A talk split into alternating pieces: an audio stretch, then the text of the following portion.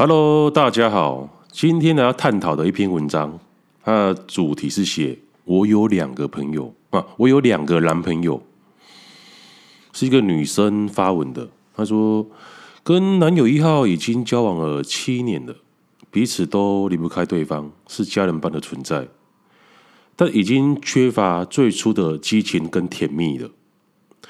因为住在一起，也不会特别出去约会，每天一起起出门。买午餐的时候也不会牵手了，这个好像是情侣间哦，交往久了都会变成这样。然后在这个状况下，我认识了外县市的男友二号。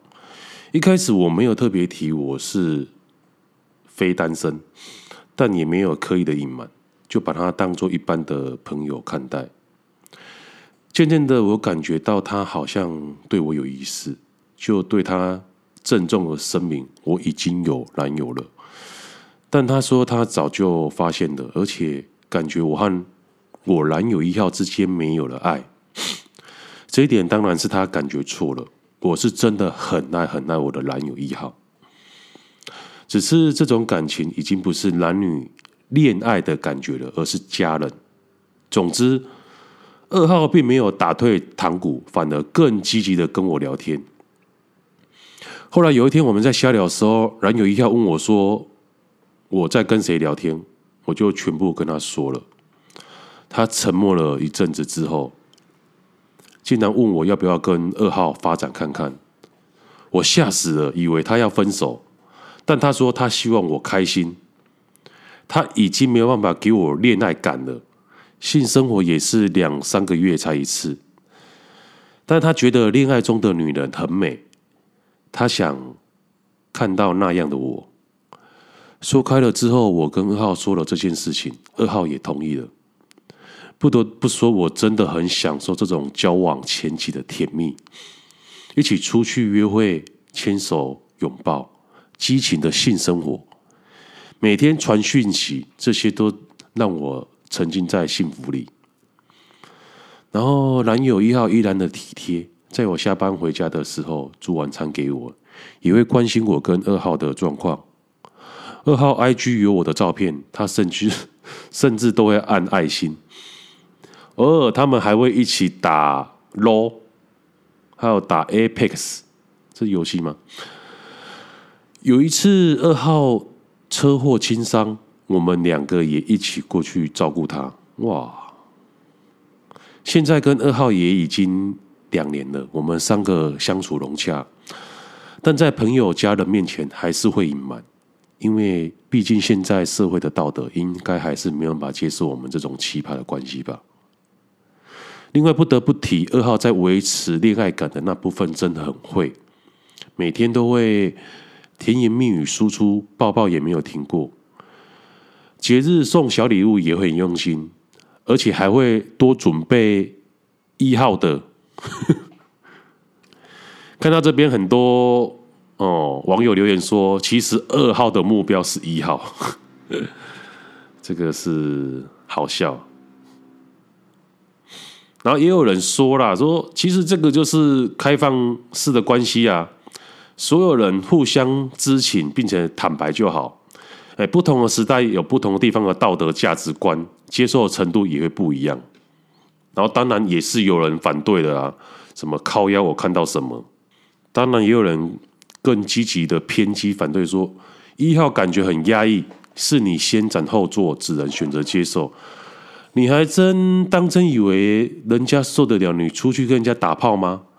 走到等走走到最后，你看看谁娶你？这段故事传出去，没有人会愿意的，没有人能受得了这种历史，因为出轨的。风险太大了，尤其是你先斩后奏。然后另外一个人讲说：“这是什么奇葩关系啊？算是刷新了三观，开了眼界。道德在哪里？羞耻在哪里？三号在哪里？找到了没？有找到了吗？没有的话，这边我报名。”然后最后看到一个女生说：“一号真大方。”可以接受女友跟别的男生睡，然后心里可以有别人。然后看到这个留言以后，我就开始想要留言了。我就心里想说，为什么要这么不公平呢？因为古时候一夫多妻制也是啊，女人们妻子跟小妾们也是可以接受彼此啊，然后可以接受老公跟别的女人睡啊。而且我想到说，在人类发展农业之前，他们生存模式是采取渔猎、渔牧狩猎、采集啊。然后那时候采取的是一妻多夫制，因为那时候生命的安全很不稳定，因为常常会有野兽嘛，而且食物匮乏，你渔猎采集的话不一定会有充充足的食物啊。所以会常常导致小孩子的夭折。那这时候母亲哦，为了保全小孩，多位父亲是对这个小孩子最有利的。哦，每天都可以食物可以吃。啊，如果野兽有来的话，可以多个男生可以联合抵挡。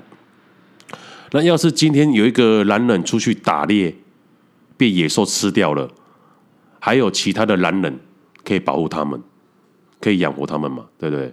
而且那时候他们也不知道卵子只能接受一个精子受精，而且更没有 DNA 鉴定啊。所以每个男人，当这个女人有小孩了，每个男人都以为这个小孩是他们的，然后都觉得自己有责任。只是后来人类发明了农业，然后食物不再匮乏了。建起了房屋，然后筑起了围墙，不再怕野兽了。